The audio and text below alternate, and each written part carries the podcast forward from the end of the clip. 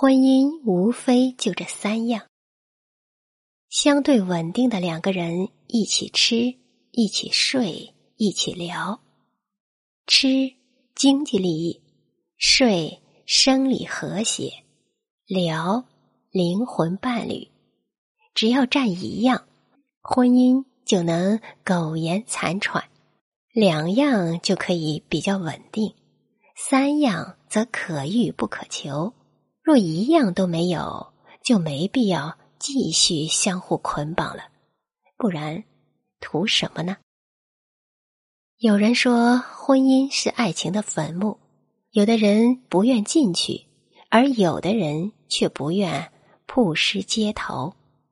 也有人说，婚姻是一座围城，城里的人想出来，而城外的人想进去。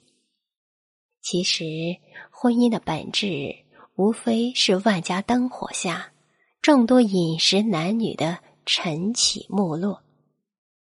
所谓婚姻，无非就是图这三样：吃得好，睡得香，聊得欢。